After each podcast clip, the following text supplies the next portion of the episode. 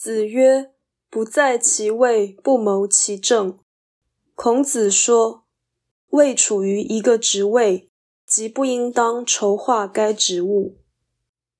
本章已经出现于泰伯篇，在这里重复出现，其实是想要有所强调。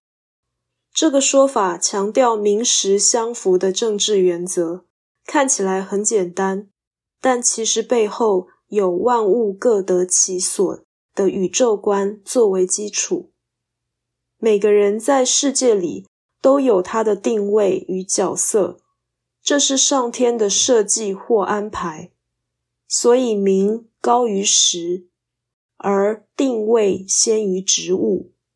如果人人都各尽本分，社会一定祥和有次序，而且文化发达。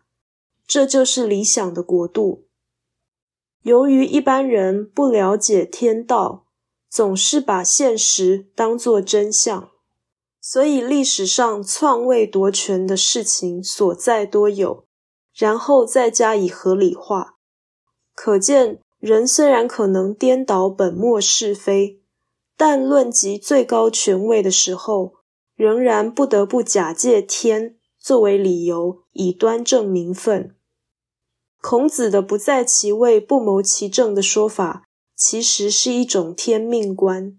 他不只是为了安定政局而说，更是为了推行天意而说。权利与义务同在的道理也是一样的。